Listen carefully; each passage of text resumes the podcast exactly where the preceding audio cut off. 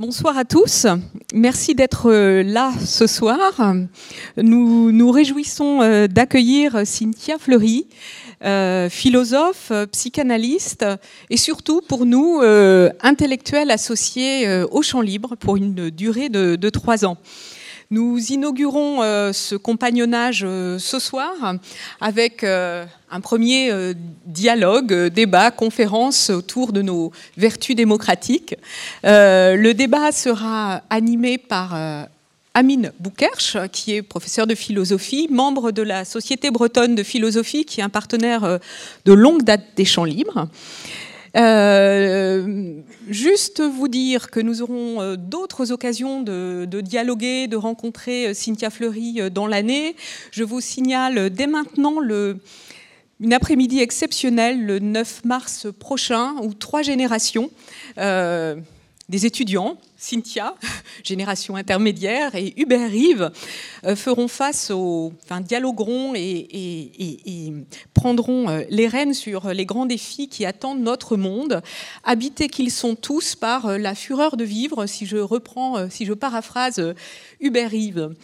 Euh, donc, euh, un très beau moment en perspective. Et puis, euh, puisque j'ai le micro, je me permets de vous signaler demain la présence dans nos murs, au champ libre, du prix Nobel de chimie 2016, Jacques Sauvage. Vous êtes cordialement invité à venir y assister. Amine, je vous laisse la parole. Bonne soirée. Très bien, bonsoir. merci d'être là. Bah, nous sommes euh, heureux d'accueillir donc Cynthia Fleury. Donc euh, ça va se dérouler de la façon classique. Euh, je vais faire une présentation de Cynthia Fleury pour ceux qui ne la connaissent pas. Et ensuite, on, va dialoguer un petit peu autour de certaines questions qu'elle a traitées à travers ses livres, ses ouvrages. Et puis après, il y aura, donc ça prendra une heure à peu près. Et après, il y aura une, une demi-heure pour les questions du public et auquel Cynthia répondra, je pense, volontiers. Voilà. Euh, donc, euh, présentation donc, de Cynthia Fleury. Euh, Cynthia Fleury a soutenu en 2000 à l'Université de Paris-Sorbonne une thèse de doctorat en philosophie, la métaphysique de l'imagination. Vous me corrigez si je dis des bêtises, sous la direction de Pierre Magnard. De 2006 à 2009, vous avez été chercheur à l'Institut des sciences de la communication du CNRS. Ensuite, de 2007 à 2014 aussi, vous avez été chercheur au laboratoire de conservation des espèces, restauration et suivi des populations. C'est cela? Au muséum. Ouais. En parallèle, vous avez aussi enseigné euh, à plein d'endroits, l'Institut d'études politiques de Paris 3, l'école polytechnique. Vous avez également donné des cours en école de commerce, etc. Euh, à l'Université américaine de Paris aussi. Euh, vous, êtes, euh, vous avez fondé le réseau, vous, avez parti, vous êtes un des membres qui a fondé le réseau international des femmes philosophes, c'est cela? Est-ce que je dis une bêtise? Non, non, je crois que c'est bien. Barbara Cassin, Françoise Héritier, Agazinski, moi-même et d'autres. Dominique Médard, je crois aussi. De même que vous faites, partie du conseil stratégique de la Fondation Nicolas Hulot Alors j'ai quitté, mais je l'ai été pendant quelques, quelques années. D'accord. Vous êtes aussi vous êtes philosophe et psychanalyste. Donc vous avez travaillé aussi avec la cellule d'urgence médico-psychologique du SAMU de Paris, de Paris pardon. Euh, vous êtes aussi euh, marraine du projet ICAR. Je ne sais pas si vous y êtes toujours. Toujours. Toujours. Toujours. Le, je dis juste le, L'essai thérapeutique ICAR, c'est un essai euh, qui utilise l'intermittence des, traitements pour les patients atteints du, sida. Et donc l'enjeu étant de, lutter contre une, une surmédication euh, qui produit quand même pas mal d'effets euh, négatifs aussi, voilà, secondaires. Et aujourd'hui, on peut, on a des essais, et notamment par le protocole ICAR, qui montrent qu'on peut descendre à 6 euh, jours, 5 jours, 4 jours, trois jours, même parfois deux jours, parfois peut-être demain un jour de traitement avec un virus indétectable, avec la possibilité de faire des enfants, avec la possibilité de ne pas mettre en danger le, partenaire, etc. Et, donc c'est des enjeux considérables de, de, de, vie plus douce pour ces maladies chroniques, sans parler des enjeux en plus économiques qui sont derrière. Et donc c'est le professeur Lebovitch qui est à et, euh, l'hôpital Raymond Poincaré qui, qui gère notamment euh, cet essai. Très bien. Vous êtes aussi, euh, vous avez été nommé en 2013 membre du Comité consultatif national d'éthique, donc vous étiez le plus jeune. La plus oui, c'est fini, je suis plus jeune. je crois que vous siégez aussi au Comité scientifique du Haut Conseil des biotechnologies. Oui, c'est fini aussi. D'accord. Il faut à un moment donné passer, mais de fait, je l'ai fait. En 2016, vous avez créé la, chaire de philosophie à l'hôpital Hôtel-Dieu. Mhm. Et bah, aujourd'hui, vous, êtes, euh, vous dirigez la chaire de philosophie au GHU de Paris, qui s'appelle Psychiatrie et Neurosciences à Sainte-Anne. Et euh, là, euh, vous, êtes, euh, vous êtes aussi professeur au Conservatoire d'art et métiers. Oui, c'est mon vrai poste en fait. Parce que tout ça, c'était avant. Voilà, effectivement. Et vous êtes professeur associé à l'École des mines de Paris. Donc voilà, vous avez vu, Cynthia fait beaucoup de choses, et très occupée. Mais en gros, ça s'appelle un enseignant-chercheur. Hein. Parce qu'on a juste voilà, dit que donner des cours et que je euh, faisais de la recherche et des livres. Donc c'est quand même assez simple. Alors il y a aussi, euh, il y a aussi les livres que vous avez publiés, et il y en a beaucoup. Donc je vais en citer quelques-uns. Donc euh, en 2000, vous publiez Métaphysique de l'imagination, c'est votre thèse, hein, je crois, qui est éditée. Qui va ressortir ah d'ailleurs. En 2001, vous publiez Malarmé, la parole de l'imam. je ne vais pas tous les citer, mais je pense que je citerai au moins les trois qui nous concernent. Le dernier, Les Irremplaçables, hein, qui est aux éditions Folio. Euh, et les avant-derniers, donc, euh, Les pathologies de la démocratie en édition livre de poche. Et euh, La fin du courage, aussi, qui a connu un beau succès, hein, donc en livre de poche. Donc voilà un petit peu pour la présentation. Maintenant, on va essayer de rentrer dans le vif. Et d'ailleurs, on pourra les faire à la fin. oui, euh, alors bien sûr. Pour ceux que ça amuse, une, signature. Euh, Cynthia sera là, euh, le forum qui est installé à côté pour dédicacer les livres. Bien. Alors, le titre, c'est Crise de la démocratie et refabriquer du commun. Alors, dans un premier temps, on va faire un état des lieux, hein, puisque si on refabrique du commun, c'est déjà qu'il relève de l'artefact, on, peut le, on peut le réaliser de façon volontaire, en tout cas d'un commun accord. Et euh, la première question, si on doit le refabriquer, c'est que le commun actuel euh, pose problème. Donc euh, on va voir avec vous un petit peu, faire le diagnostic de ce commun qui pose problème. Et toute première question, c'est quel est ce commun qui est malade ou qui pose problème? Et en quoi est-ce qu'il est lié à la démocratie? Est-ce que c'est la même chose ou pas Ou est-ce que ce sont deux choses différentes? Alors, ce, commun qui, euh, qui, pose problème, oui. Euh, alors, pour, différentes choses, je ne vais pas faire de, comment dire, de hiérarchie. Hein. Je vais poser des points comme ça, mais pas nécessairement les, les hiérarchiser. On a. Euh, alors, si on prend le cas, euh, le cas français, mais c'est quelque chose qui renvoie aux sociétés occidentales euh, tout de même modernes, qui sont toutes traversées par des lames de fond, euh, des pressions fortes à la fois sur les collectifs et à la fois sur les sujets.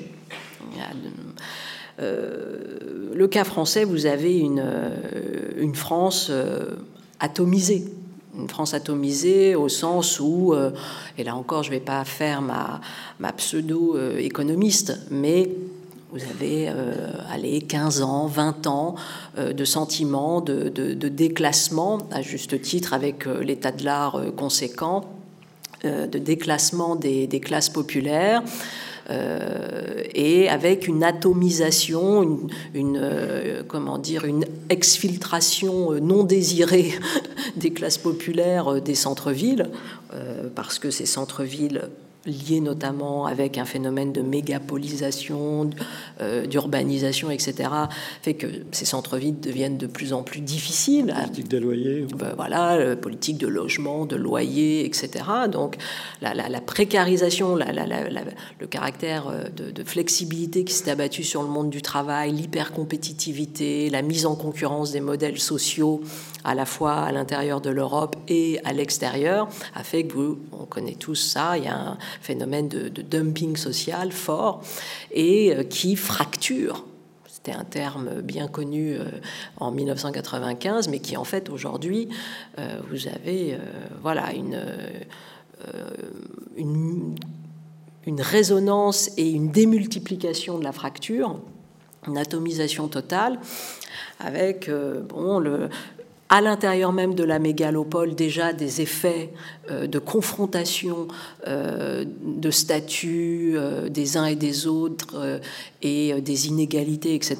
Mais après, ce qu'on appelle un peu rapidement les banlieues, la France des banlieues, et au-delà aujourd'hui, dont on voit d'ailleurs une des manifestations, ce qu'on appelle la France périphérique et le périurbain, et, qui et tout ça, en fait, n'a pas le même type de, destin. Et, c'est ça qui est, euh, c'est-à-dire que cet imaginaire du commun a aussi euh, volé en éclats. Il a volé en éclats, d'abord parce que la mondialisation euh, fait que euh, ce, commun n'est pas ressenti au, même endroit que, par le passé mais aussi parce que le, monde d'aujourd'hui est une confrontation avec la diversité et puis aussi des volontés. Alors là où c'est intéressant, parce qu'il n'y a pas, bien heureusement d'ailleurs, il n'y a pas qu'un aspect négatif.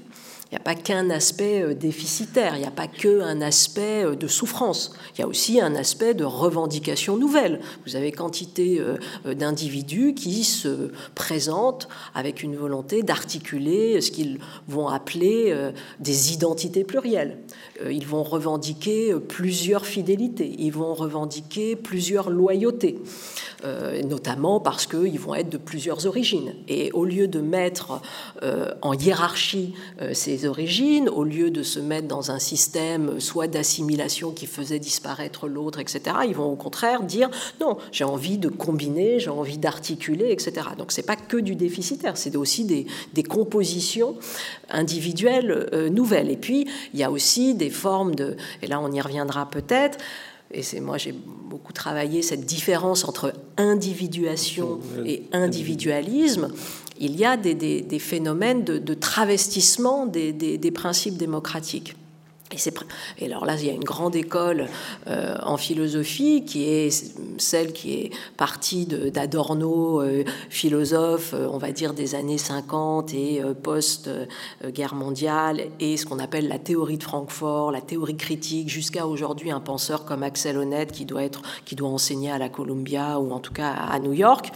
Et ces penseurs-là euh, ont très bien vu le phénomène, ce qu'ils ont appelé de réification.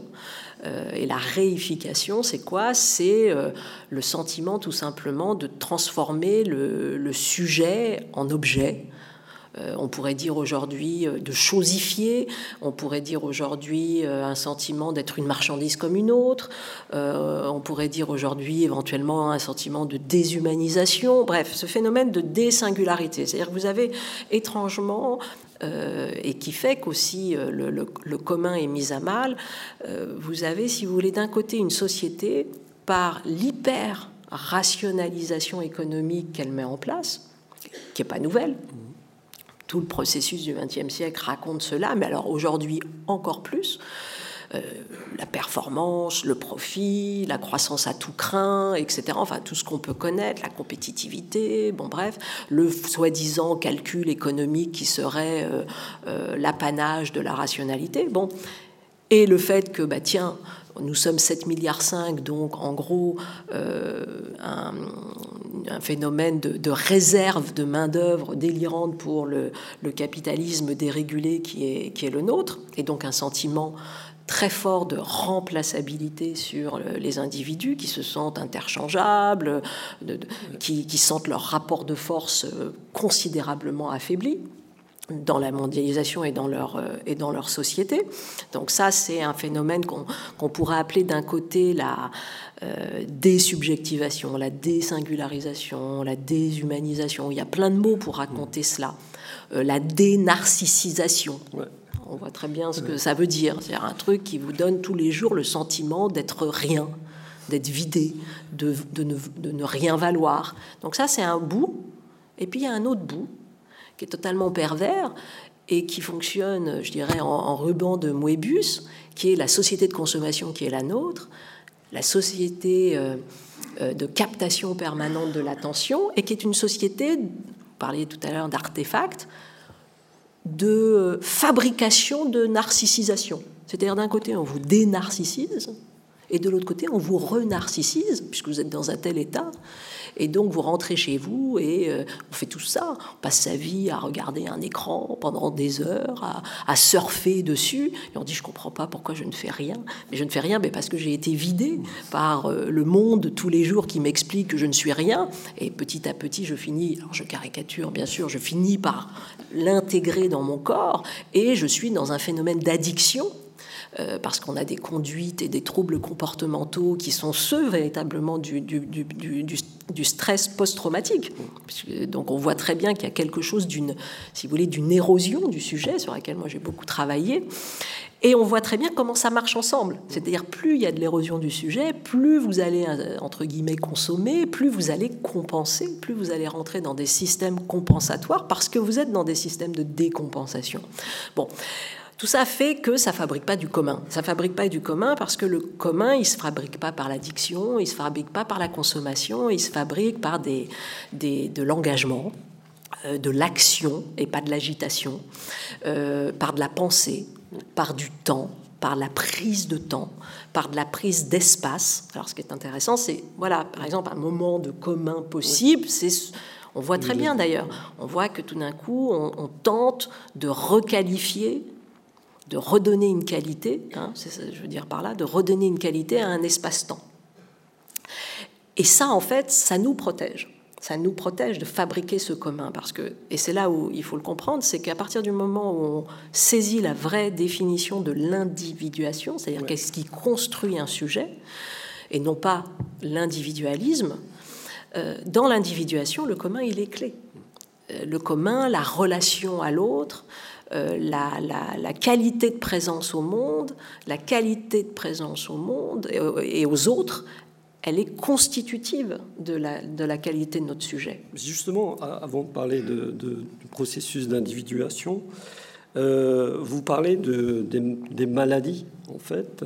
C'était ce que vous étiez en train de venir sur le capitalisme qui va générer des maladies psychiques, mmh. puisque c'est le regard du psychanalyste qui, qui, qui prévaut à ce niveau-là.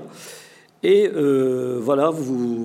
Capitalisme dérégulé, Hein, parce que je ne suis pas. Euh, ça va, hein, il y a plus rouge que moi. Hein. Mais vous parlez aussi de, de, la pathologie de la démocratie, donc est-ce que, est -ce que les deux sont liés ou est-ce que alors, il y, a, plusieurs, euh, il y a plusieurs points sur le, capitalisme dérégulé et le fait qu'à un moment donné, au lieu de promouvoir ce que l'on pourrait appeler une, une indivisibilité des principes, c'est-à-dire que, qu'est-ce que c'est d'ailleurs l'état de droit au départ? C'est une, une, universalité des principes et puis c'est une indivisibilité des principes, c'est-à-dire que vous ne faites pas de l'opting out D'ailleurs, c'est pas tiens, je vais prendre la liberté, je laisse de côté l'égalité, la fraternité, peut-être pour une autre fois, etc. C'est pas ça l'histoire de l'état de droit, et c'est pour ça que c'est entre guillemets une aporie euh, et puis quelque chose de fictif au sens de, mm, effectivement d'un artefact, d'une fiction régulatrice, et puis quelque chose qui n'existe pas, mais qui nous tient, si j'ose dire, c'est cette indivisibilité des principes. Bon,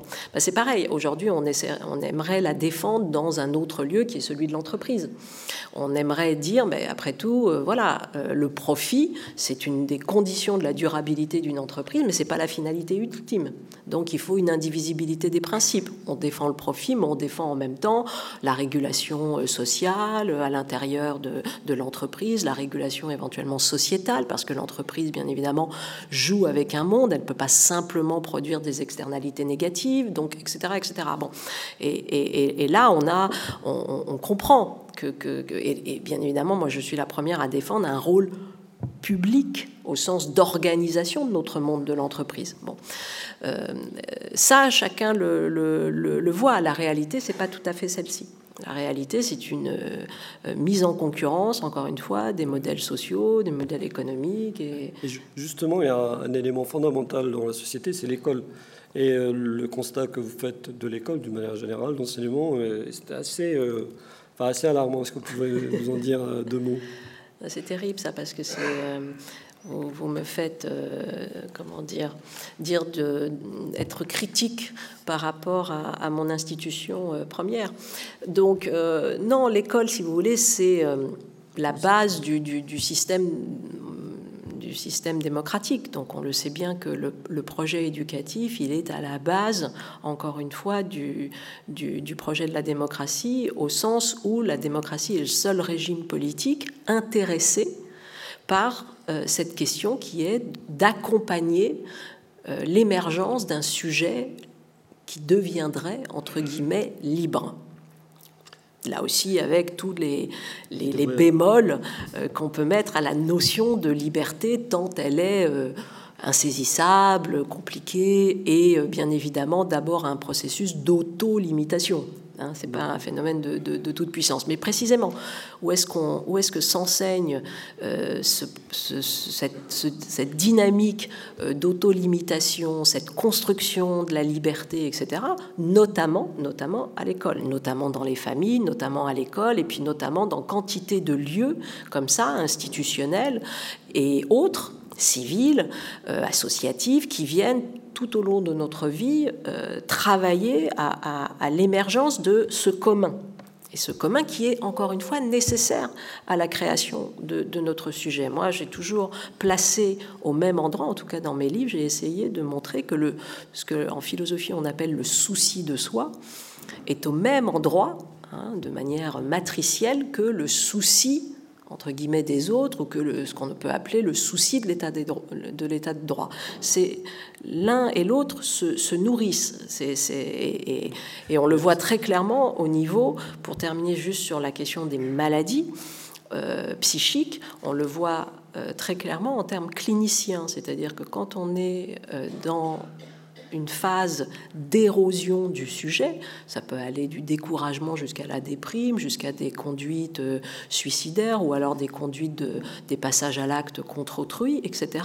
Quand on est en défaillance, en déficit de, subjectivation, c'est-à-dire qu'on n'arrive plus à faire sujet, en démocratie, on n'arrive plus à protéger la démocratie. C'est aussi simple que ça. et, et, et ce lien-là avait été laissé de côté. Ce qui fait sens, puisqu'il faut des individus sains. Il faut des euh, individus sains, conscients de leur liberté, conscients de la nécessité de, de, de, continuer à construire des outils qui vont leur permettre de façonner, de fabriquer cette liberté.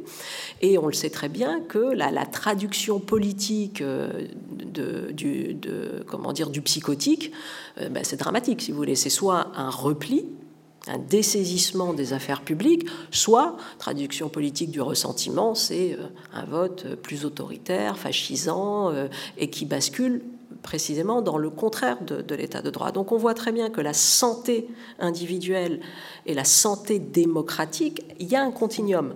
Et c'était ça qui, moi, qui m'intéressait de travailler à la fois en tant que clinicienne et psychanalyse, et puis à la, fois en tant que philosophe politique. Et pour le coup, ce lien-là était peu travaillé. C'est-à-dire qu'il y avait un état de l'art considérable sur précisément ce qu'on a dit tout à l'heure sur la réification, c'est-à-dire comment nos modèles, nos sociétés occidentales, modernes, contemporaines, ont produit un affaiblissement du sujet sous couvert de le magnifier, Hein, c'est vraiment la civilisation de ah je le vaux bien et puis tous les jours pourtant je suis sous antidépresseur. Bon, il y a un truc qui quand même déconne. Bon, mais c'est quand même ça. Non mais euh, là aussi je pardonnez ma ma caricature, mais on voit un petit peu cet, univers qui vient lustrer comme ça, champouiner euh, euh, l'être humain et en même temps vous avez en tout cas en France une très très grande partie de la population euh, sous euh, psychotrope. Bon, donc c'est quand même, ça dit quelque chose à un moment donné. Bah, ça dit que nous, pour résister à cet univers de pression, de mise en concurrence, de désingularisation, dans la, bah, généralement, nous tombons malades. Nous tombons malades, ce qui est une manière de signaler notre santé. C'est-à-dire de dire ce n'est pas tenable, cette situation que vous m'offrez est toxique. Et donc, je, témoigne de la toxicité d'une situation en tombant malade. C'est ça la, vérité du, du, process. Donc, mon enjeu, c'était d'abord de dire, et ça, ça avait été très très bien montré par euh, vraiment quantité de penseurs, de sociologues, du travail, de psychodynamiciens, etc., de psychanalyse, de psychiatres, enfin, pas de problème. en revanche, ce qui avait été moins montré, c'était le fait que, euh, certes, euh, l'état de droit dans sa version euh, désocialisante, etc., euh, faisait du mal aux individus, mais ces individus n'étaient plus capables eux-mêmes de protéger l'état de droit. Donc en fait, l'état de droit se détruisait lui-même en détruisant les individus. Et c'était, moi, ce qui m'intéressait, c'était ça. Alors, le temps passe, on, va peut-être passer à la deuxième partie de notre propos. Et ce, qui, ce que, le défi que vous, que vous voulez relever, c'est à la fois défendre l'individu et l'état de droit. Et le concept que vous avez utilisé ou que vous avez élaboré, c'est celui d'irremplaçabilité ou d'individuation, hum. et que vous distinguez nettement de l'individualisme. Alors, euh, vous allez peut-être nous en donner une définition, et puis mhm. après, euh, peut-être euh, ce, ce, qui le, ce qui caractérise euh, les figures de l'individuation. Alors l'individuation, c'est une vieille notion qui est notamment une notion qu'on peut trouver chez Jung, on peut la trouver chez Simondon, on peut la trouver un petit peu différemment, individualisation, et ça ne veut pas dire tout à fait la même chose, mais il y a voilà, chez Durkheim et autres. Donc c'est tout simplement bon, le principe de construction d'un sujet le fait effectivement de se construire aussi par la différenciation par rapport à un autre. Donc on trace, entre guillemets, une ligne entre soi et les autres, mais en même temps, euh, cette ligne vient à la fois consolider la conscience précisément d'un manque, Hein, on n'est pas dans la toute-puissance, on, se sent manquant, et se sentant manquant, on va sublimer, entre guillemets, cette conscience du manque par, un lien avec les autres, euh, la création d'une œuvre, quelle qu'elle soit, etc. Euh, etc. Bon, ça, c'est ce qui fait un sujet. C'est ce qui est passionnant pour euh, un sujet et qui fait que je ne sais même pas d'ailleurs s'il y a du sujet. Hein, je, suis pas, je crois que le sujet reste aussi une fiction. Euh, nous avons une enveloppe corporelle, bon, voilà, vaguement. Euh, donc nous sommes unifiés par cette enveloppe corporelle, mais après, est-ce qu'il y a véritablement un sujet à l'intérieur de ça? Peut-être pas, certainement pas même. en tous les cas, vous parlez d'irremplaçabilité et vous dites L'irremplaçabilité, ce n'est pas être irremplaçable, mais c'est refuser d'être remplacé. Oui, c'est bien... alors, alors, ce qui est le, le, le, le pour euh, expliquer effectivement la notion d'irremplaçabilité, elle fait d'abord effectivement euh, référence au fait que euh, nous ne sommes pas remplaçables dans le sens où nous ne sommes pas interchangeables. C'est-à-dire que nous sommes des sujets nous ne sommes pas des choses, nous ne sommes pas des objets, euh, nous ne sommes pas atteints euh, d'obsolescence. Euh, et les, êtres peuvent se succéder, mais ils ne se remplacent pas. Ils sont singuliers? Ils sont singuliers, voilà.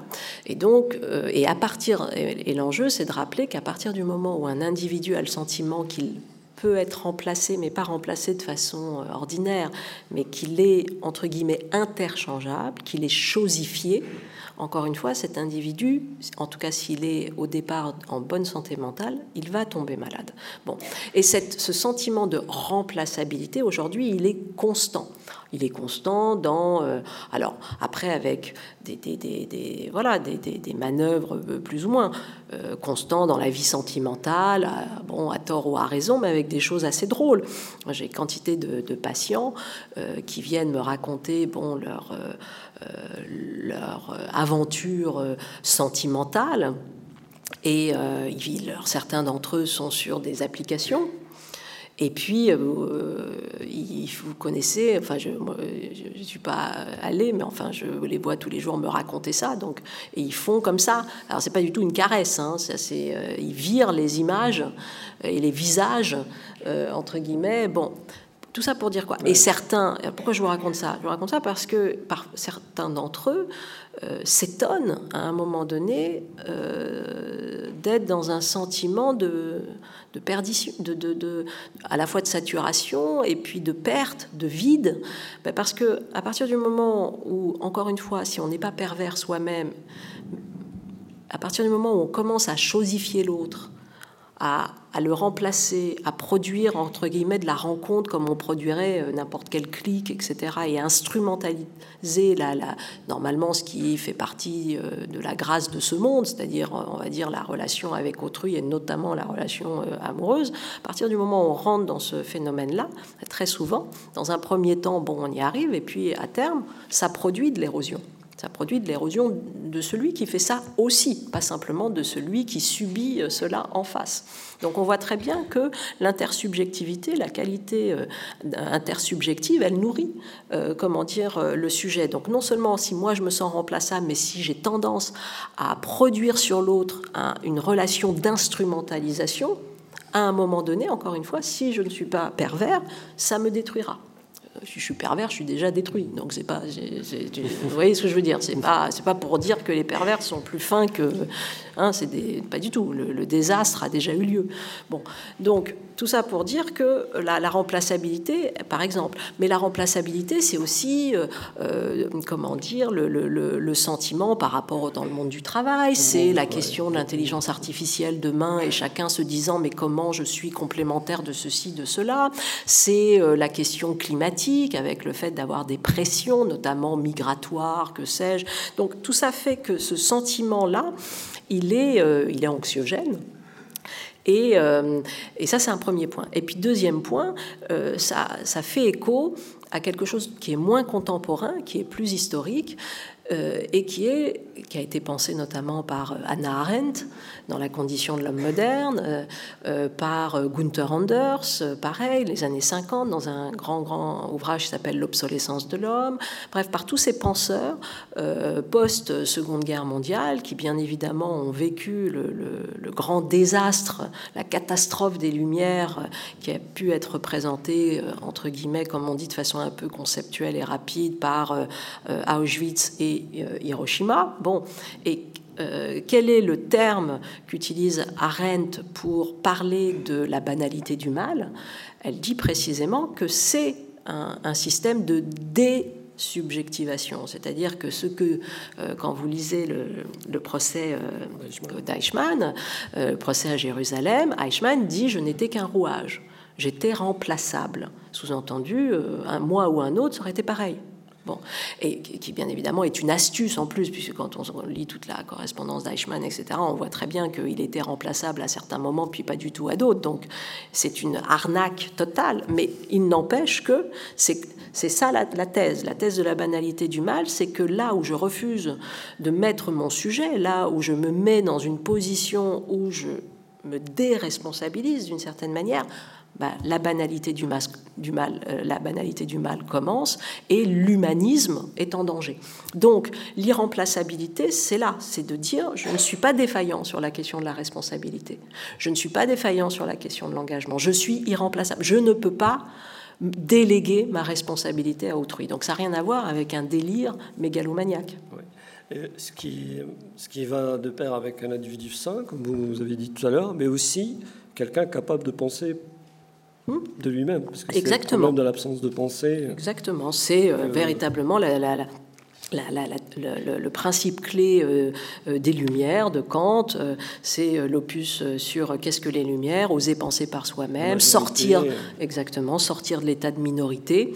Voilà. C'est-à-dire sortir à un moment donné d'être le simple maillon, le simple, le, simple rouage et devenir je. Voilà. Et devenir je sans illusion de ce jeu sans illusion égocratique de ce jeu, ce qui pourrait éventuellement virer à de l'individualisme, alors que là, on, est, on reste dans l'individuation. Dans le narcissisme. Exactement. Enfin, en, tout cas, un narcissisme euh, primaire, mais pas un narcissisme délirant, quoi. D'ailleurs, euh, justement, ce qui est intéressant dans votre travail, qui est tout à fait original, c'est ces figures de l'individuation. Et vous proposez trois, trois figures, à savoir euh, l'imagination, l'imagination vera, dites l'imagination vraie. Alors chez vous, ça occupe une place particulière parce que pour vous, l'imagination vraie, c'est ce qui permet d'accéder à la connaissance il euh, n'y a pas que la raison. Hein. Le philosophe accorde beaucoup d'importance à la raison, mais enfin, il y a des philosophes aussi qui ont travaillé sur l'imagination, mais pour vous, c'est un accès à la connaissance, et c'est aussi ce qui permet aussi euh, la, la, formation ou la, figure de l'individuation. Vous avez un deuxième élément qui est celui de la prise en compte de la douleur, qui est aussi constitutive de cette individuation. Et enfin, un autre élément qui peut paraître complètement hétéroclite, mais qui intervient dans cette partition, savoir l'humour, la vis comica. Est-ce que vous pouvez nous donner un petit peu brièvement ces... Alors, le, effectivement, j'ai essayé de, de, modéliser, on va dire, euh, trois grandes figures du, du, connais-toi toi-même, de, ce qui nous permettrait d'aller vers cette individuation, de, constituer cette, cette individuation. Et euh, l'une des premières notions, c'est une vieille notion qui a été pensée par les, les Renaissants et même avant la, Renaissance par, euh, par Paracels, par exemple. Mais après, ça a été, moi j'ai fait ma thèse sur euh, la métaphysique de l'imagination et cette notion d'imagination vera, imagination vraie. Elle est également portée par tout un grand courant de, de philosophes orientaux. Et j'étais un comment dire, un, une, un enfant, entre guillemets, d'Henri Corbin, qui était un... Vous avez écrit un ouvrage sur le dialogue. Voilà. Donc, Henri Corbin était un grand philologue, euh, philosophe, grand spécialiste du schisme, euh, de, comment dire, euh, musulman, et grand professeur à l'EPHE, etc., et grand théoricien de ce qu'on appelle l'imagination créatrice, l'imagination agente, euh, nous, on pourrait dire dans notre héritage plus occidental euh, de l'imagination transcendantale euh, chez Kant. Bon, je ne vais pas faire un grand cours sur la différence entre la première préface et la deuxième préface kantienne, mais c'est vrai que nous avons une philosophie occidentale qui s'est scindée après la Renaissance D'abord parce que c'était constitutif de l'arrivée des Lumières comme un mode de hiérarchisation des sens et puis de la séparation, euh, de la catégorisation à l'intérieur de la rationalité, ce qui était absolument nécessaire. Mais en même temps, je dirais, on a euh, perdu euh, une conception, on a réduit en fait le champ de la raison. On a réduit le champ de la raison à, euh, on va dire, une rationalité euh, logico-mathématique et même euh, simplement logico-économique aujourd'hui, et qui a manqué le fait que le premier grand territoire de, de, cognition, c'est l'imagination, et que l'imagination est absolument déterminante, si vous voulez, dans le fait que ce n'est pas qu'une fuite du réel, mais c'est ce qui nous permet de concevoir le réel. C'est le, premier élément, je dirais, de, des découverte scientifique. Bon, et j'étais d'ailleurs euh, euh, c'était quand hier ou avant-hier, je ne sais plus, en train de, ah ben, précisément à, l'école des mines avec la promotion, euh, la dernière promotion là de euh, de l'IHEIE. Et euh, alors l'IHEIE, c'est, je ne sais plus, euh, l'Institut, enfin on s'en fout, des, hautes études de l'innovation et de l'entreprise, un truc comme ça. Bon bref, c'est une l'IHEIE est un des, points, un des, une des chaires importantes de, de, l'école des mines. Et puis, on, je, pourquoi je vous raconte ça? Parce qu'on était avec Armand Actuel. Peut-être que vous connaissez Armand Actuel, qui est une grand professeur de, l'école des mines et un grand euh, aussi théoricien de ce qu'on appelle la théorie de la conception et notamment la théorie CK. Je ne fais pas un cours sur la théorie CK, je rassure tout le monde, mais tout ça pour dire quoi? Que lui, ingénieur, moi, philosophe, on était, euh, et lui, euh, plutôt du côté aussi de la refonte de la définition de l'entreprise. Donc apparemment, moi j'arrive du territoire métaphysique et lui, il arrive du territoire de l'ingénierie et de la gestion des entreprises, etc. On se retrouvait au même endroit pour dire euh, bah, en fait, on, a mis, si vous voulez, euh, le sentiment de, créativité du seul côté, si j'ose dire, romantique, alors que la base de la créativité, c'est le raisonnement créatif. Donc, et le raisonnement créatif, bien évidemment, il est du côté de l'imagination. par rapport à l'individuation, c'est cette imagination qui va permettre exactement. Donc, par créativité rapport, déjà, nécessaire au sujet. Exactement. Cette, cette capacité cognitive ouverte, elle est absolument déterminante pour créer un sujet. Euh, et quand vous perdez ce lien à l'imagination, vous perdez véritablement la, capacité de créer votre sujet, de, façonner euh, votre forme, comme dirait euh, Pic de la Mirandole, mais aussi de, façonner votre rapport au monde et de créer le réel qui vient et pas simplement de subir la réalité en présence. Donc ça, c'est l'imagination verra. Ensuite, effectivement, effectivement, il y a la question constitutive de la finitude qui nous, jusqu'à présent, nous constitue. Je ne dis pas que, bon, hein, vous savez que on a une petite cohorte de transhumanistes qui nous annoncent que la finitude est une affaire réglée euh, pour euh, certains avançant des dates 2030, 2035. Ce qui est marrant, c'est qu'on va tous on va tous pouvoir vérifier si euh, la finitude est une affaire réglée en 2030. J'avoue que je, petite, petite. on peut rallonger un peu. Je Voilà, je pense qu'on peut remettre quand même une petite dose, mais c'est intéressant de voir que, en tout cas, comme projet, de, de, de, se dire tiens, comment on crée un être qui euh, demain n'est pas constitué structurellement par la limite ce qui est la vérité de, notre être humain à l'heure d'aujourd'hui. Bon, moi je pense que pour l'instant, euh, en tout cas la philosophie a toujours fonctionné avec cette limite. Elle la sublime, bien sûr, mais elle, n'est pas dans un déni euh, de, cette limite, et cette limite n'est pas nécessairement que bonheur. C'est-à-dire c'est une limite qui est douloureuse, et la connaissance de cette limite produit de, la douleur, pas que, mais produit notamment de la douleur. Donc cette expérience de la douleur, que ce soit vécue à l'intérieur de ma propre finitude ou que ce soit vécue au travers de la finitude de l'autre et de l'expérience effectivement de la mort de l'autre, comme dirait euh, Lévinas, bon, elle est constitutive aussi du sujet. Et elle est... Euh, je dirais, euh, c'est un incurable qui nous constitue. Bon. Donc ça aussi, c'est une autre manière d'attraper la question de l'individuation, c'est que devenir un individu, c'est se confronter à cette question de la finitude. Est-ce qu'en même temps, vous voulez dire que, justement, dans nos sociétés modernes, on n'affronte plus ah cette bah, finitude bah, Disons qu'on attend... Oui, d'une certaine manière, euh, d'une certaine manière, on a tendance euh, à créer une sorte de déni de cette question. Et le déni de cette question ne protège pas l'individu. Fragilise. ça le fragilise. Euh, que on crée des artefacts pour sublimer cette question, c'est absolument nécessaire. Mais c'est une autre, si vous voulez, la sublimation n'est pas la dénégation. Et donc, bien évidemment, nous sommes dans, des mondes plutôt de dénégation, et ce qui est une folie, ce qui est une folie pour le sujet. C'est-à-dire, ça de fait, ça l'affaiblit euh, au lieu de le, de le, renforcer. Et puis, euh, dernier point, la vis comica. Donc ça, c'était le Precium Doloris. Et puis, euh, le dernier point, la vis comica, la force comique c'est euh, cette capacité, si vous voulez, alors que tout fait pression, alors que vous vous confrontez à cette grande notion qu'est l'absurde, qui a été pensée notamment par un Camus, par exemple. Camus est le grand, grand penseur de, l'absurde. Comment face à l'absurde, euh, ben, comment ne pas produire du ressentiment? Bah, généralement par une capacité de distance, par une capacité de dédramatisation, par une capacité de d'humour, euh, par une capacité de, à l'intérieur même de, du désastre, je suis capable, par un pas de côté, par l'humour, de produire un espace-temps où je peux faire encore advenir du sujet. Et c'est ça l'humour.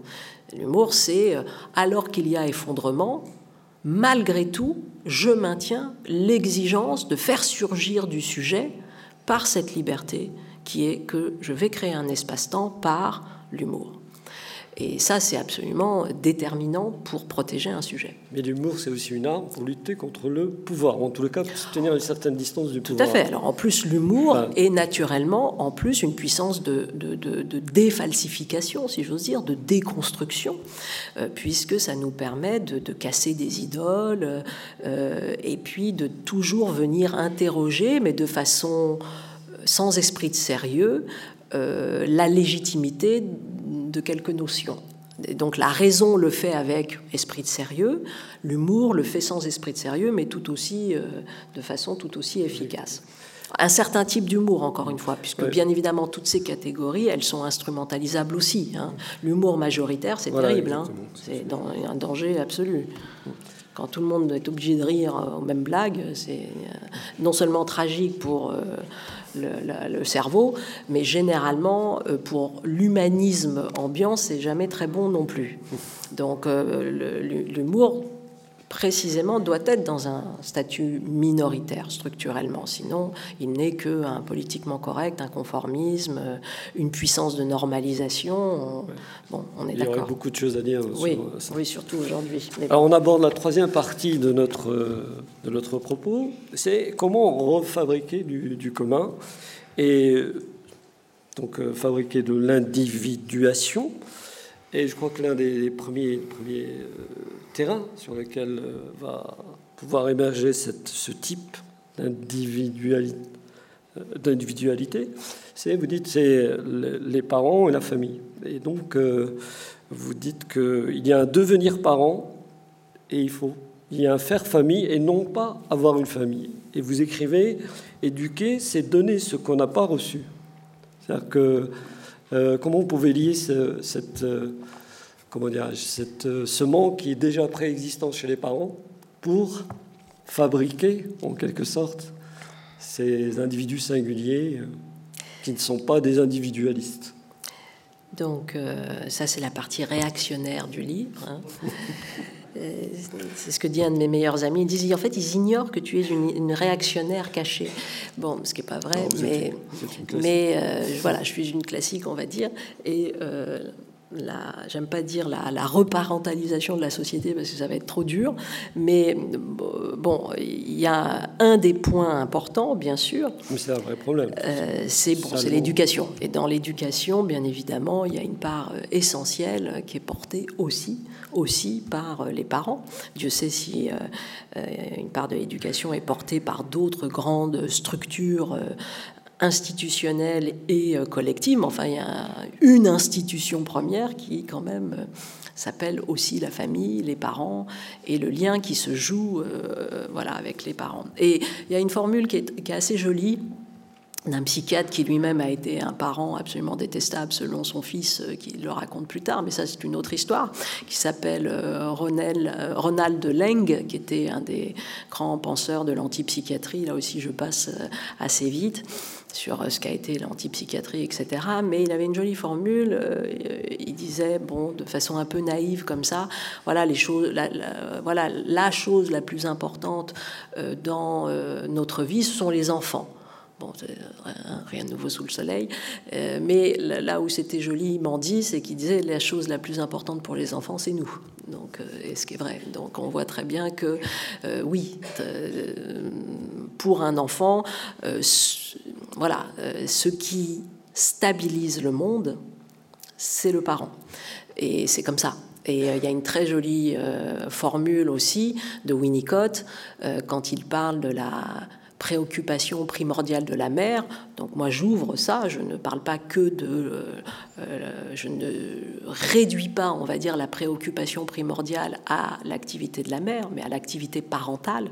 Mais Winnicott, c'est les années 50, donc euh, c'est, on va dire, à ce moment-là aussi plus dirigé vers, vers la mère. Mais ce que dit Winnicott, il dit que ce qui crée en fait l'entrée dans le monde, c'est le, soin porté, c'est le soin que reçoit l'enfant dans euh, notamment sa phase euh, de nourrisson, mais même au-delà. Et c'est pas, il a une définition, il, parle de la de, de la de l'élaboration ou la conception, l'élaboration imaginative de la mère. Ça veut dire quoi? Ça veut dire que ce qui fait entrer euh, nos enfants au monde, ce qui leur permet d'accéder au monde, dit Winnicott, c'est le sentiment que ce monde va pouvoir leur répondre. C'est-à-dire la possibilité qu'ils vont pouvoir créer une attente, si vous voulez, et que cette attente il va y avoir un phénomène de réciprocité, il va y avoir un phénomène de reconnaissance. Et c'est, la, la, capacité, euh, c'est la conception imaginative de la mère qui permet à l'enfant ou des parents qui permet à l'enfant d'entrer de manière confiante dans le monde. Et ça, en fait, c'est l'éducation. C'est une autre manière de dire l'éducation. C'est la manière dont nous créons, encore une fois, une relation de, présence au monde qualitative, grâce aux arts, grâce à la beauté, grâce à ce que nous allons transmettre aux enfants, etc. Et puis, bien évidemment, par le soin, euh, c'est-à-dire la simple caresse, la simple... Voilà. Freud a beaucoup travaillé notamment là-dessus aussi pour dire que si dans cette période, et nous on pourrait rajouter que en fait toute la vie c'est la même histoire, mais notamment, notamment c'est vrai que nous les cliniciens on se rend compte que très souvent il y a une ce que euh, comment dire ce que Freud appelait ou euh, Schreiber appelait un meurtre d'âme. Un meurtre d'âme, euh, c'est précisément dans cette fenêtre d'opportunité du développement de l'enfant, si à un moment donné, dans cette fenêtre d'opportunité, précisément, il y a eu maltraitance, indifférenciation, manque de soins, etc., il, ce sera plus compliqué. Voilà, ce, ça ne c'est pas irréversible, mais ce sera plus compliqué parce que précisément la, conception élaborative, l'imagination aura manqué et de fait il y aura un phénomène autistique, un phénomène de, de, de, de, lien avec le monde qui sera déjà, entre guillemets, défaillant. Bon. Et donc on voit très bien comment être parent, c'est ce mélange très compliqué, très dur, à la fois de soins, mais de soins au sens très vaste du terme, c'est-à-dire le care, cure et curiosité, parce que c'est la même, euh, c'est le même, la même, comment ça s'appelle étymologie, c'est-à-dire l'attention au monde. Comment je transmets euh, à l'enfant qui est le mien et dont j'ai la charge le souci des autres, le souci à soi-même et le souci aux choses et aux idées. Et en fait, voilà, c'est ça pour moi en tout cas l'éducation. Et donc se pose à ce moment-là la question de euh, suis-je moi-même capable de, de, transmettre tout ça? Parce que bien évidemment, euh, nous sommes nous-mêmes les enfants de, voilà, de, et puis les névroses familiales sont, sont, fortes. Et donc, et donc, bien évidemment, la sublimation, là, est encore très forte. C'est-à-dire que éduquer, c'est toujours avoir conscience que, précisément, je suis en manque. Et il va falloir que je transmette ce que je n'ai pas reçu. Alors, bien sûr, parfois, je l'ai reçu, et tant mieux. Mais dirais que l'enjeu de non-répétition, il est là. L'enjeu, il est que dans l'éducation doit se jouer un pas de plus par rapport à la répétition. Donc je ne peux pas simplement transmettre ce que j'ai reçu. Je suis obligé de transmettre ce que j'ai pas reçu. Et, euh, moi, je sais qu'enfant, euh, j'avais eu ce, sentiment assez flagrant, euh, et c'est ce qui m'a fait toujours, d'une certaine manière, aimer mes parents euh, euh, aussi comme si ils n'étaient pas simplement que mes parents, parce que j'avais perçu enfant qu'il y avait du manquant véritablement dans les deux sur des points vraiment structurants et que vraiment faisait, voilà, il tentait de vraiment donner ce qu'il n'avait pas reçu, euh. de dépasser ça. Et alors avec euh, des échecs, hein, on va pas se mentir. Non, je rigole. Euh, mais non, parce qu'on est filmé. Alors après, je, vais devoir régler ça à la maison. Donc, donc non, tout s'est merveilleusement bien passé. Il n'y a absolument aucune névrose dans la famille et tout va bien. Mais, mais en l'occurrence, cette, je pense que un parent, oui, est au rendez-vous de son défi quand il euh, euh, transmet ce qu'il n'a pas reçu. Alors, il nous reste à peu près 10 minutes. Donc, euh, j'ai choisi de finir par deux questions. La question de l'école, parce que là, il y a un vrai problème, et la question du, politique. Voilà. Donc, voilà, vous dites que l'enseignement devrait être un sport de combat, en tous les cas, un corps à corps. Mmh. Ah oui, c'était Dolto qui disait ça.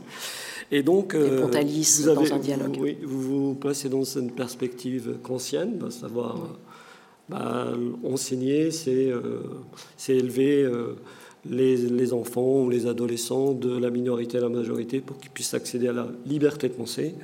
Donc voilà, qu'est-ce que... Bah, L'éducation, encore une fois, pour moi, c'est la base, c'est la base du politique. Encore une fois, dans l'état de droit. Si vous voulez, l'état de droit et ce, rêve-là, cette fiction de, de, se dire, tiens, non seulement on va faire évoluer tout de même la définition de qu'est-ce qu'un gouvernement, qu'est-ce que gouverner, et on tentera euh, de, corréler cette définition du gouvernement et du gouverner à quelque chose qui s'appelle l'éducation. Et, euh, et c'est ça le, le, défi. Alors après, on y arrive plus ou moins. et c'est réalisable? Mais euh, est-ce que c'est réalisable? Je n'en sais rien. Euh, est-ce que c'est souhaitable? Oui.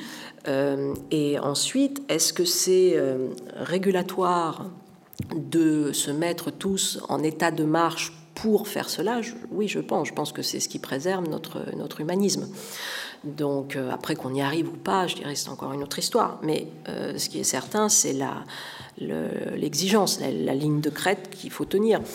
Euh, mais et... ça à cause des, contraintes. oui, mais les contraintes sont, très grandes. obstacles. Les, contraintes sont très grandes aujourd'hui. Les enseignants qui sont dans cette salle rencontrent euh, tous les jours, les enseignants dans leur pratique. Voilà, les, résistances qu'on peut rencontrer, les situations euh, qui sont les nôtres.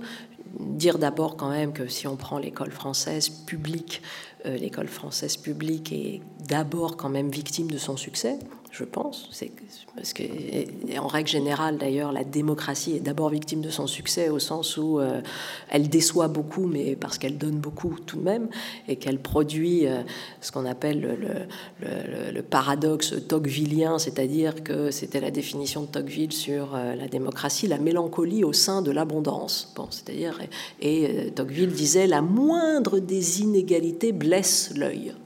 Bon, il euh, fallait faire un tour dans l'ancien régime. Bon, donc de, fait, on est d'abord dans un monde où la, la, condition déceptive, elle est structurelle de la démocratie. Donc il faut euh, tout de même replacer ça pour ne pas, euh, pour comprendre que la, précisément, la démocratie permet la sublimation de la frustration euh, et que le grand enjeu en démocratie, c'est de résister au, ressentiment.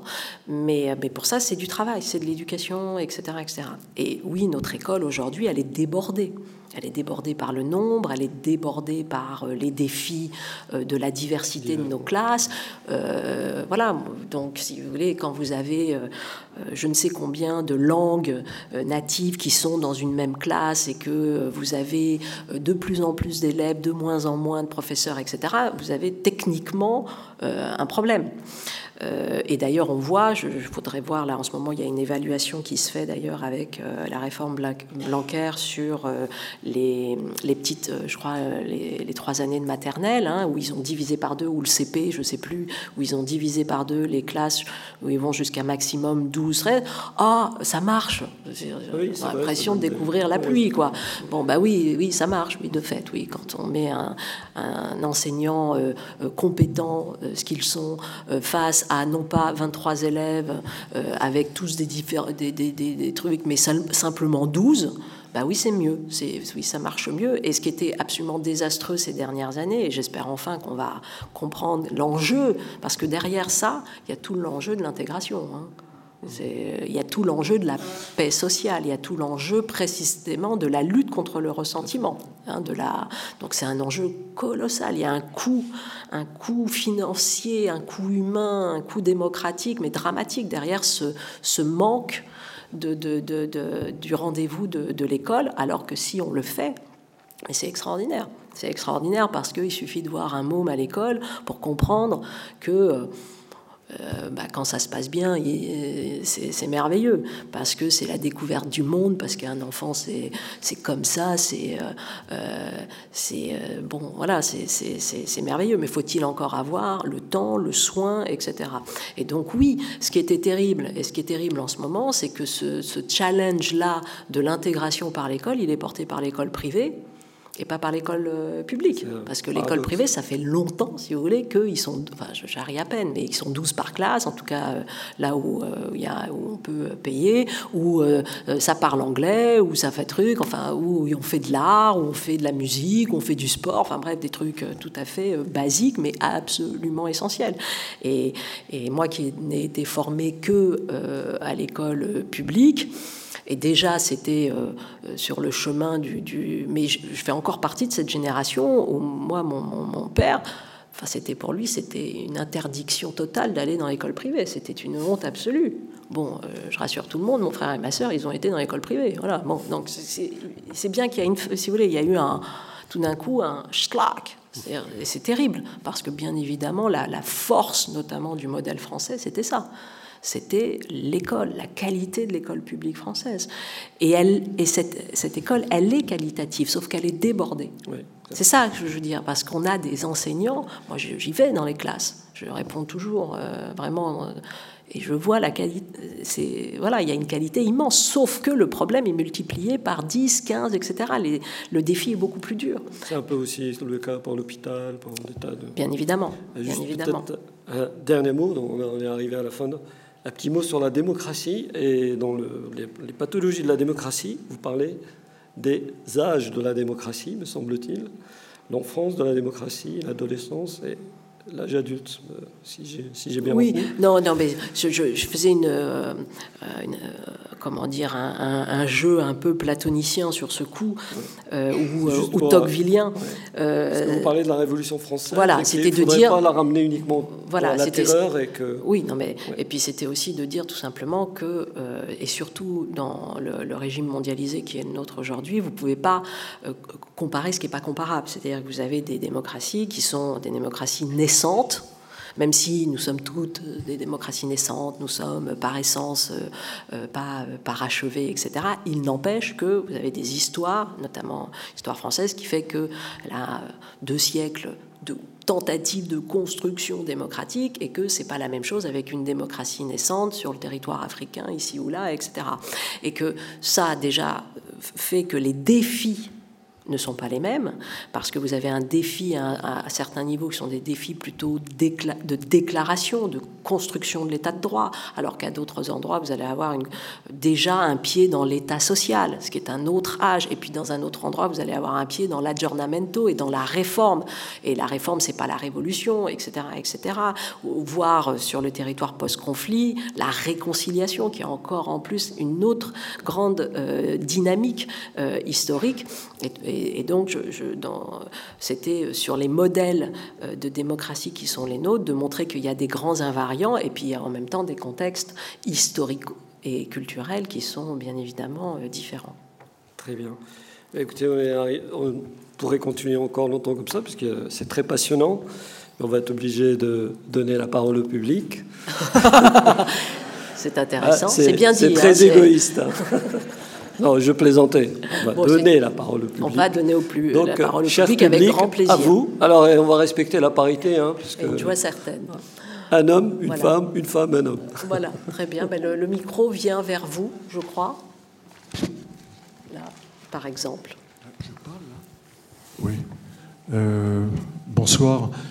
Euh, euh, Madame Cynthia Fleury, est-ce que vous pourriez nous dire quelques mots au sujet du courage et en quoi peut-il euh, permettre à un individu de se découvrir, de se transformer et peut-il euh, irradier vers un groupe humain et euh, vers une société?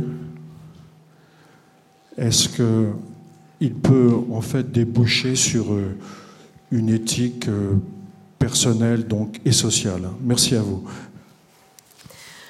Oui, bah c'est euh, un, sujet que je, que je connais bien dans la mesure où il, a, il a constitué un, un, des moments importants de, de cette suite de, de, livres qui parlent toujours d'ailleurs de ce lien entre l'individuel et le, collectif.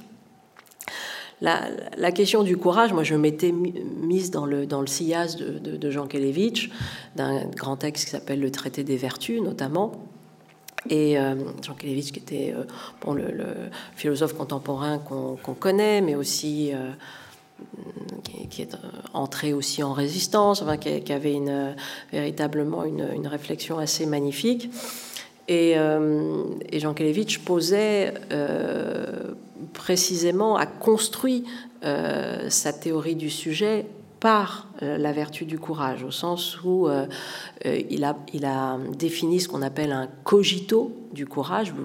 On se rappelle tous la formule cartésienne du cogito, je pense donc je suis, hein, et que donc de cette activité cognitive surgit euh, mon sentiment d'existence et, euh, d'être. Bon, euh, Jean Kalevitch dit oui, bien sûr, mais il y a aussi en fait ce que je vous disais tout à l'heure, c'est-à-dire qu'en fait on, on, est extérieurement un sujet, mais en fait à l'intérieur on est parfois zéro sujet. On est le on qui n'est personne, euh, ou alors on est mille sujets. Et en fait, quand on le jour où on découvre notre sujet, où on a un sentiment de, c'est quand on fait un acte de cohérence entre nos principes et nos pratiques, entre guillemets, un acte de courage. Et ce, cet acte de courage produit une cristallisation et ça fait choum, comme ça, ça fait un sujet. Et tout d'un coup, on découvre en fait par cette action-là, tiens, J'étais donc là, c'était donc moi. Voilà, où je suis. Je suis là. On se rencontre. on se rencontre dans, ce, dans cette radicalité de la cohérence. Bon. Parce que la cohérence, figurez-vous, est une radicalité. On a un petit peu, on l'oublie un peu, mais bon.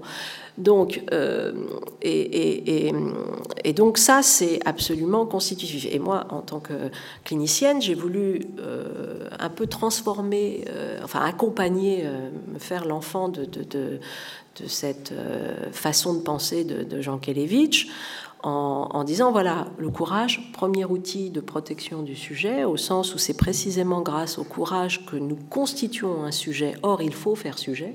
C'est terrible à dire, mais un sujet a besoin de faire sujet pour ne pas tomber malade, encore une fois.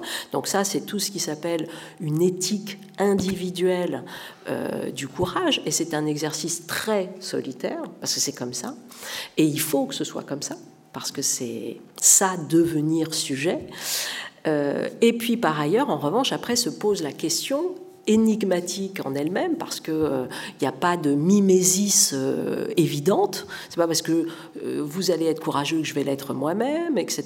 Puisqu'il y a un effet de, de, solitude très fort. Et pourtant, et pourtant, ben c'est ça la, la, gageure d'une société, c'est de fabriquer cette mimésis, c'est de fabriquer cette exemplarité collective, c'est de se dire à un moment donné, oui, nous savons bien que la seule vérité du courage, elle est individuelle parce que l'on ne peut pas commander, on ne peut pas faire un commandement du courage, parce que si on fait un commandement, c'est plus du courage. Le courage, c'est porté par le sujet. Hein, c'est pas en soumission et en obligation. Euh, euh, c'est encore autre chose. Ça, c'est des éthiques de l'honneur, de ceci, de ça, mais c'est pas des éthiques du courage. Le courage, c'est c'est là. Bon, et en même temps, bien évidemment, il n'y a que l'éthique collective du courage qui est durable, parce que si à chaque fois ce n'est renvoyé qu'au sujet, nous faisons des sacrifiés. Parce que bien évidemment, euh, euh, ils, vont y aller, puis euh, les autres n'y vont pas, et à un moment donné, on connaît la fin de l'histoire. Bon. Et donc, c'est tout ce paradoxe-là qui est que c'est une épreuve de solitude, et en même temps, l'épreuve de l'état de droit qui s'est dessaisie de la notion du courage, selon moi, en considérant que la démocratie c'était automatique, en considérant que le courage était obsolète et puis renvoyé à une seule, à une seule euh, époque historique. Mais, que je sais, euh, à quoi ça sert le courage aujourd'hui alors qu'on a des iPads Enfin, vous voyez, le genre de, trucs comme ça, ça n'a pas de sens. Bon, bien évidemment, on voit très bien le, le, ridicule de, de la chose.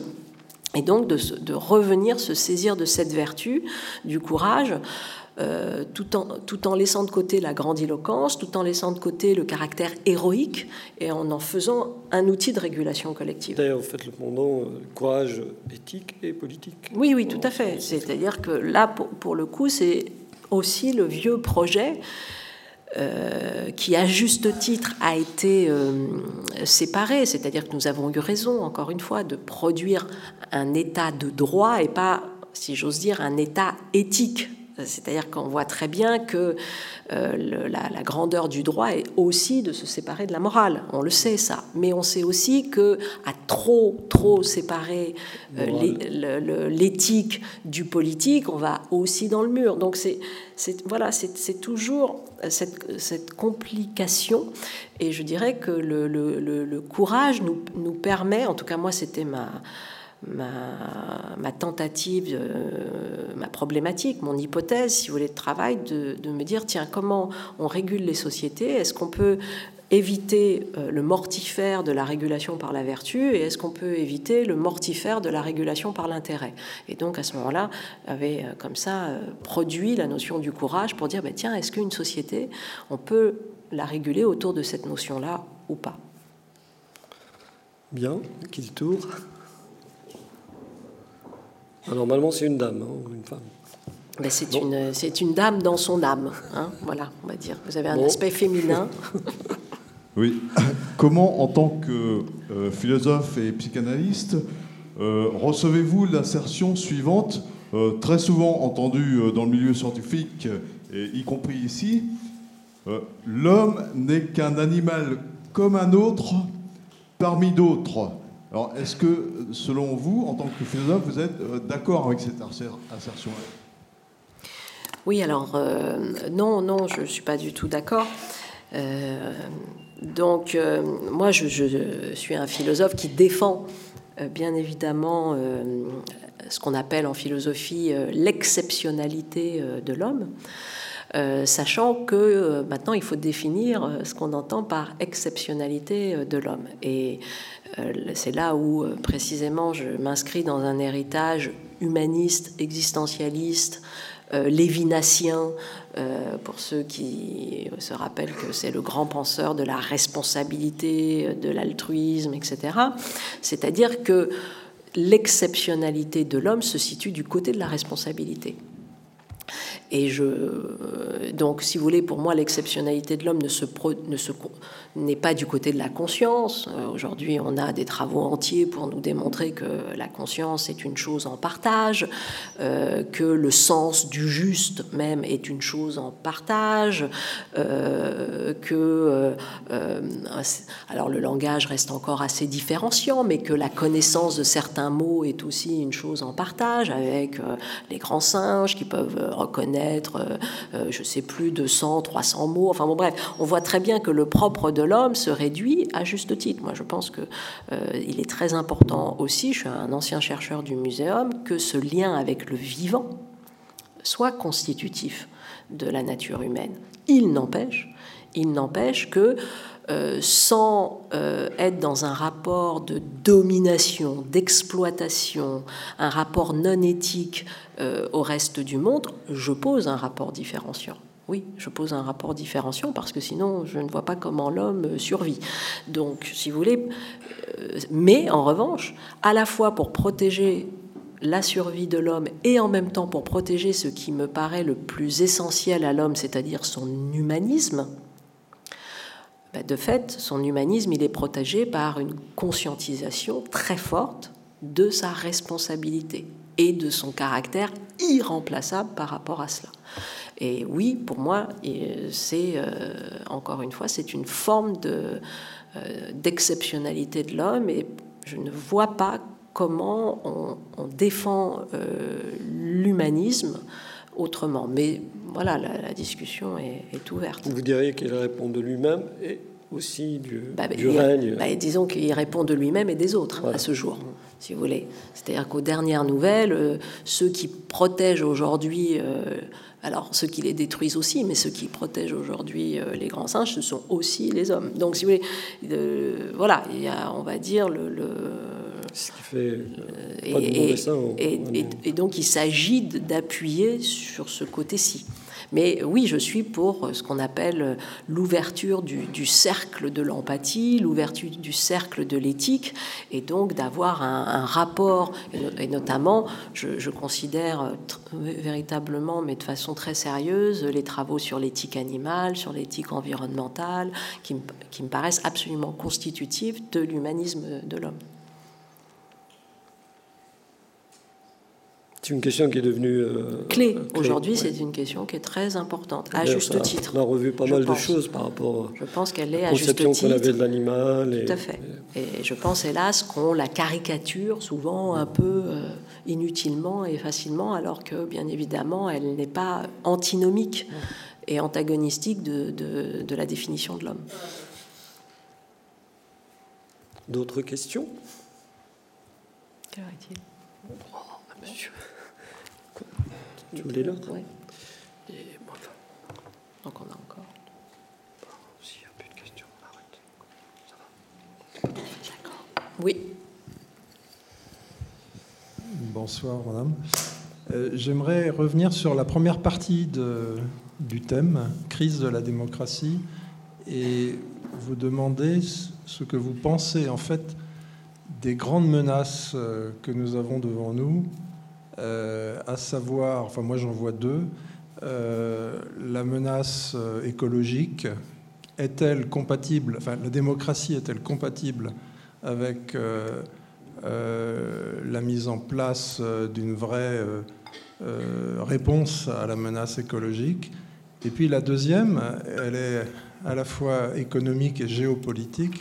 On voit qu'il y a, euh, euh, avec la, révolution technologique euh, numérique digitale, la montée en puissance à toute, vitesse de nouvelles forces, nouvelles civilisations, et notamment euh, la Chine, euh, dont euh, la vertu première n'est pas la démocratie, et qui est en train de rattraper, voire de dépasser euh, notre propre civilisation.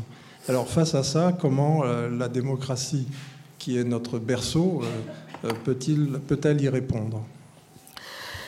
Donc, euh, est-ce que la, démocratie est antinomique de l'écologie? Euh, Non, elle ne l'est pas.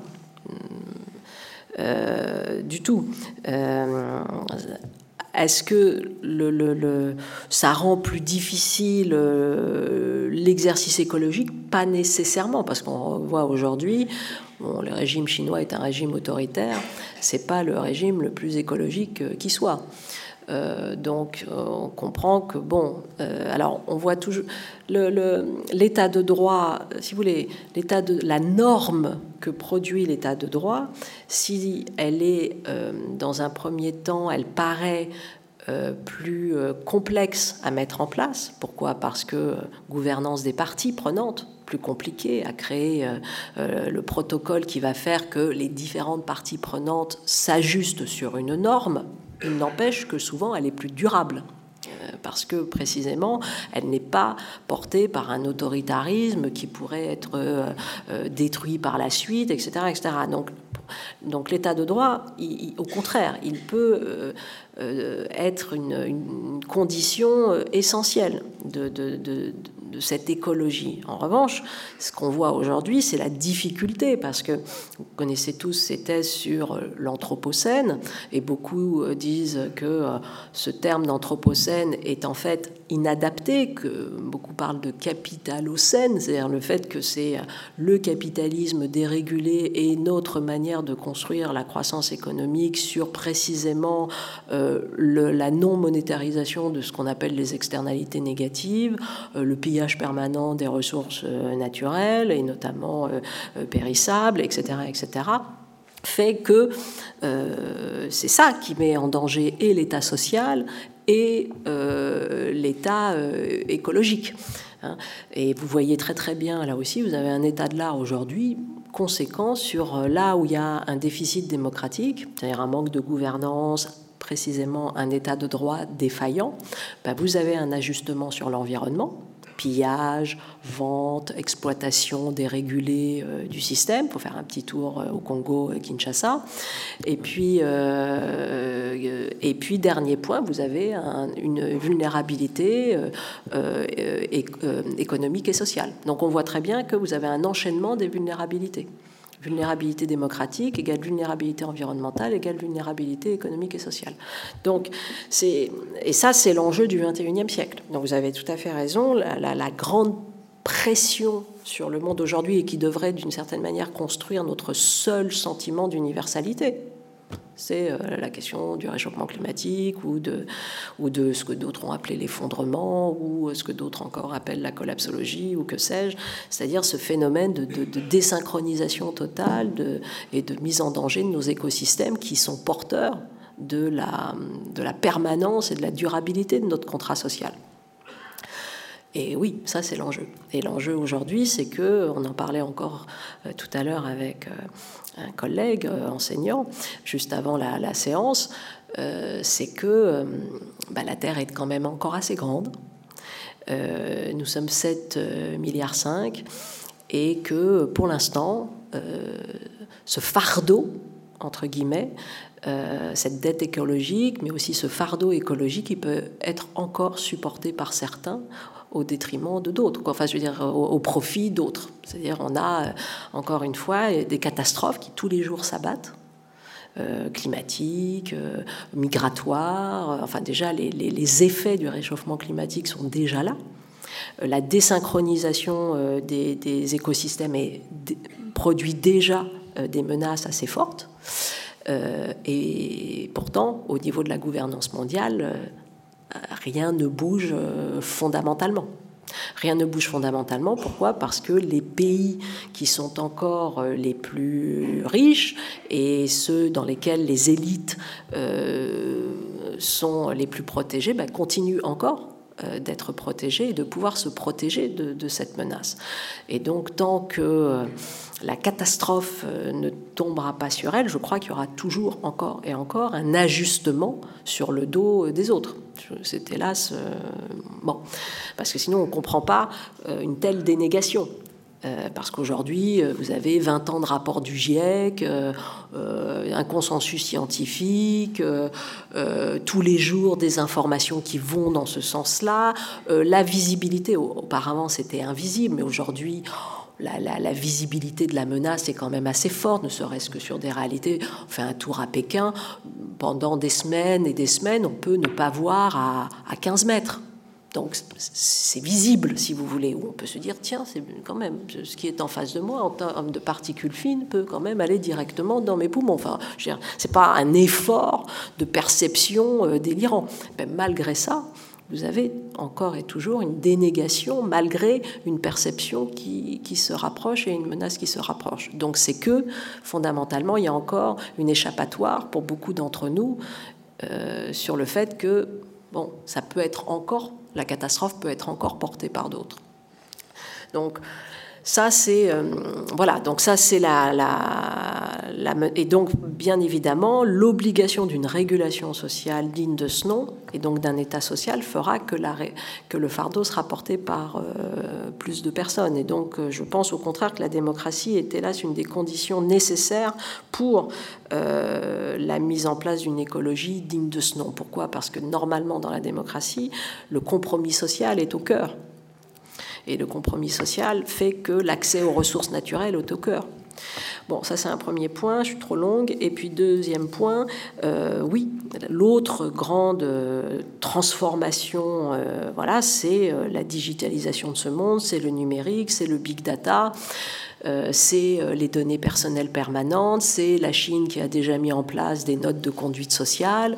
Euh, ces notes de conduite sociale aujourd'hui déjà empêchent 2 millions de Chinois de prendre les transports, de prendre des avions, de souscrire à tel ou tel crédit, etc. Et on voit très bien un, déterminisme comportemental se mettre en place, un délire de surveillance, alors que cet outil du numérique était aussi euh, euh, promeut aussi un, grand désir de, liberté, mais en fait, euh, par les algorithmes qui, qui sont aujourd'hui, hélas, trop peu audités en termes de transparence, bah, c'est essentiellement du panoptique, c'est essentiellement de, comment dire, de la surveillance généralisée. Donc oui, ça sera un des enjeux profondément euh, essentiel demain pour, là aussi, maintenir, je dirais, la traduction numérique de nos droits. Parce que très souvent, nous avons des droits sur le papier, mais qui sont désavoués aujourd'hui dans le cybermonde. Mais en fait, ce cybermonde n'est plus un monde parallèle, il est un monde totalement fusionné, connecté. Euh, avec notre réalité de tous les jours. Donc, bien évidemment, il prend la main en termes de régulation du droit. D'où peut-être aussi la nécessité de ne pas lâcher sur les fondamentaux par rapport à cette éducation, euh, à l'esprit critique. Euh, en règle générale, il ne faut pas lâcher. en règle générale, sur l'esprit critique, il ne faut pas lâcher. Après, bon, il y a des moments où c'est plus compliqué. Alors, une dernière question Non, je sais pas. On va donner la parole. Je vous remercie pour le quota féminin. Euh, je voulais revenir à une phrase que vous avez dite tout à l'heure. Vous avez parlé de phénomène de travestissement des principes démocratiques. Et euh, je repensais à quelque chose qu'avait dit euh, Chamoiseau il y a quelque temps, qui disait qu'on pouvait aujourd'hui, donc, par des moyens démocratiques, arriver à des aberrations démocratiques de type arriver à, élire donc de façon démocratique des personnes qui ne respectent pas du tout euh, les principes démocratiques. je ne vais pas citer de nom, mais je pense qu'on en a tous en tête. Euh, voilà, je voulais savoir de quelle façon, dans le cadre à la fois des, pathologies de la démocratie, mais aussi euh, dans ce que vous disiez tout à l'heure du fait de pouvoir, en gros, mettre en place des individus sains dans les instances de gouvernance, comment on pouvait penser les choses. Merci. Euh, ça, c'est une, question importante qui est, euh, et une des pathologies euh, de la démocratie, c'est qu'on pratique aussi le réductionnisme de la définition de la démocratie. Et si vous voulez, l'électoralisme et puis l'élection, c'est un moment très important de la démocratie, mais c'est absolument pas une exclusivité de, et euh, ce n'est pas l'alpha et l'oméga de la démocratie. C'est un moment qui n'est valable que si il est profondément construit précisément par de l'information, de l'éducation, des médias libres, euh, de la régulation en termes de financement des campagnes, etc. Bon, quantité de choses qui font que euh, ce qu'on appelle une culture en fait, une culture démocratique. Et euh, ce que John Rawls, ce que Amartya Sen et d'autres ont appelé l'exercice libre de la rationalité publique. C'est-à-dire que euh, vous avez le scrutin, vous avez le protocole, vous avez la procédure, tout ça est très très important, mais si c'est fait sur un fond qui est précisément défaillant, ce qui est le cas notamment par exemple en Afrique, ben, vous aurez euh, au pouvoir, via un outil de légitimation, les pires du système ce qui est, ce qui est logique. Bon. Et donc, on, voit très bien le phénomène dialectique où euh, la, la, démocratie n'est que d'abord de l'éducation, de l'amont, de la culture, pour précisément faire en sorte que le vote soit légitime et vaille quelque chose. Donc ça, c'est un premier point. Et puis après, vous avez par ailleurs l'usure des outils de la démocratie, l'usure, l'usure et puis les défaillances euh, qu'il faut toujours sans cesse, parce que euh, c'est comme ça. Là, euh, on, pense techniquement la meilleure des représentations, puis après il y a la réalité des hommes, il y a la réalité de l'entropie avec un E, il y a la réalité de la corruption, il y a la réalité de la lassitude, et qui fait que sans cesse et sans cesse, nous avons l'obligation de venir comment dire, revérifier la qualité de la représentativité de la représentation, euh, euh, demain faire en sorte que la représentation et la participation soient davantage combinées, faire en sorte demain, parce qu'on est dans des phénomènes d'accélération du temps, que bah, le blanc-seing ne soit pas donné tous les cinq ans. Enfin, on voit très bien que ça, c'est différent, si vous voulez. C'est comment on fait évoluer des outils normatifs, protocolaires qui sont importants, qui sont absolument constitutifs, les institutions, au XXIe siècle parce qu'on n'est plus au XVIIIe. Bon, euh, et que c'est des enjeux différents, et que, etc. etc. Donc, euh, le, et puis juste pour la blague, pour celui que vous ne nommez pas, euh, mais, mais voilà, qui qu'on peut éventuellement percevoir. Bon, et ça avait été un débat à un moment donné aux États-Unis, en l'occurrence, où vous savez tous que bon, on a par exemple un comment dire, un, bilan de santé physique qui est demandé euh, euh, généralement, comment dire, au, chef de l'État.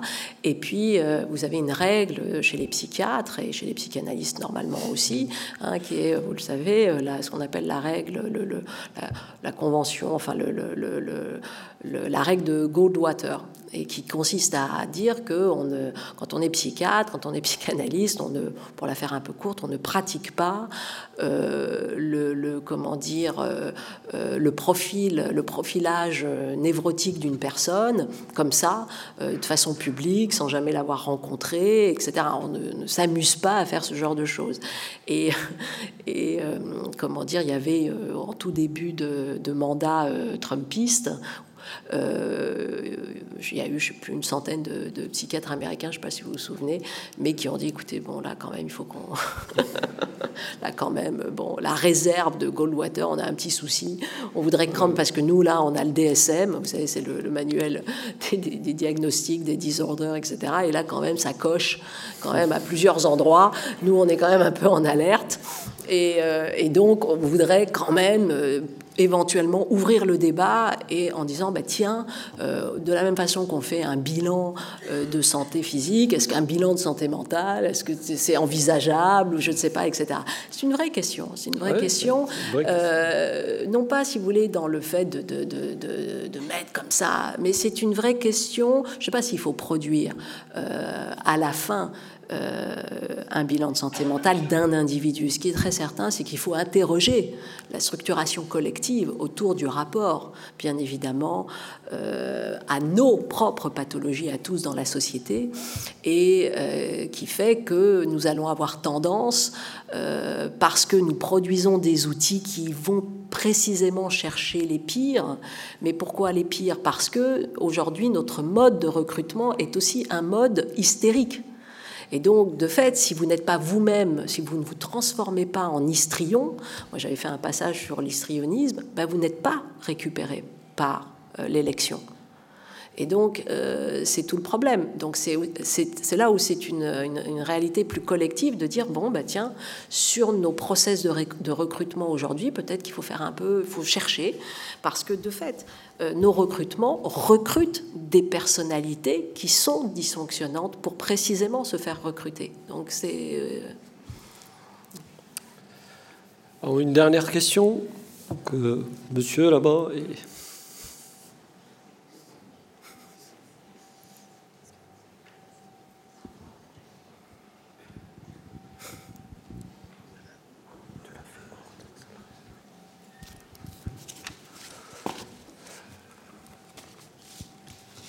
Vous écoute Oui.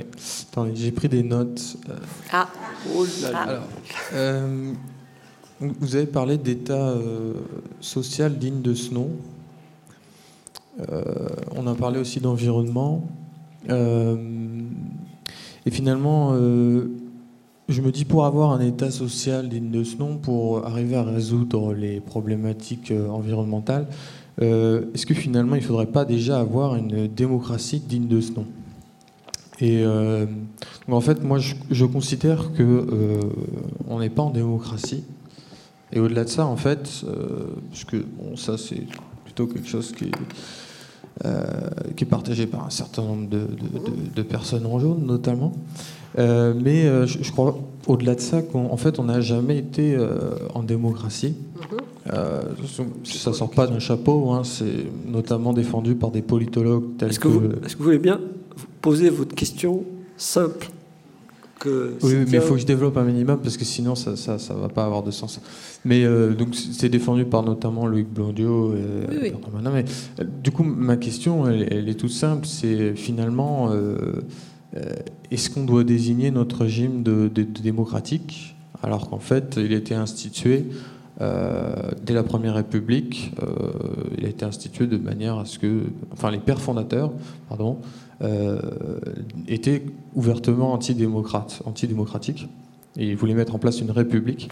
Donc finalement, est-ce que on ne devrait pas essayer de cesser d'appeler en fait notre régime une démocratie pour enfin trouver les, solutions à nos problèmes?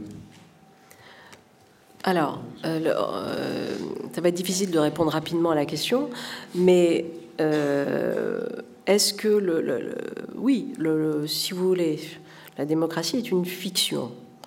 Donc non seulement euh, elle euh, n'existe pas, mais je ne sais même pas si elle existera un jour. Vous voyez, donc je suis encore plus sympathique que vous. Il n'empêche que c'est comme toujours, c'est ce qu'on appelle une, idée régulatrice et que euh, l'humanisme de l'homme et en même temps euh, l'évolution euh, du gouvernement humain se construit à l'aune de cette idée régulatrice. Et, tout de même, quand on regarde historiquement le point, on a des indicateurs qui montrent qu'il y a grâce à cette idée régulatrice, qu'elle soit fictive ou pas, etc., mais, mais comme elle se confronte aussi à une tentative de, de concret, et notamment par la question de l'État social, on a des indicateurs qui prouvent de fait qu'il y a une, une évolution. Donc, que, si vous voulez, après, ce sont des histoires de mots, que on appelle demain démocratie, ce qu'on appelle aujourd'hui démocratie, etc. Peut-être qu'on changera de définition, c'est pas du tout impossible que demain, euh, précisément, euh, dans un troisième siècle, je parle pour la France, euh, de la démocratie, ben, on redivise la notion de la démocratie précisément en montrant soit son caractère plus oligarchique, soit son caractère plus républicain à d'autres moments, etc. Et qu'on aille vers une définition un peu euh, autre, et Dieu sait si des philosophes se sont déjà essayés à des définitions euh, euh, terminologiques un peu différentes pour raconter ce qu'est cet état de droit, oui, sans doute. mais je dirais que ça n'empêche pas que même si on nomme différemment la chose, on voit très bien ce dont il s'agit. Il s'agit de s'interroger à plusieurs de manière qualitative, de la manière la moins aliénée possible, euh, sur qu'est-ce que le juste. C'est ça, c'est simplement ça. Donc après, vous trouvez le mot le plus rapide qui condense ce que je viens de dire en une phrase, mais c'est ça. Hein. Euh, et donc cet exercice libre de la rationalité publique, dit euh, Amartya Sen, cette incomplétude de la justice qu'on essaye précisément de parachever, voilà ce que c'est. Entre guillemets, l'état de droit, la démocratie euh, ou d'autres ou d'autres noms qui, selon vous et selon d'autres, seraient plus appropriés.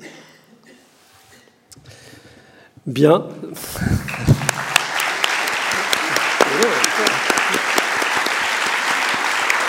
Euh, merci à Cynthia Fleury d'avoir partagé avec nous euh, ce moment de, grâce et de connaissance et de concept, etc. Merci. à vous, public, et puis euh, à une prochaine fois peut-être. Oui, merci à vous. Allez,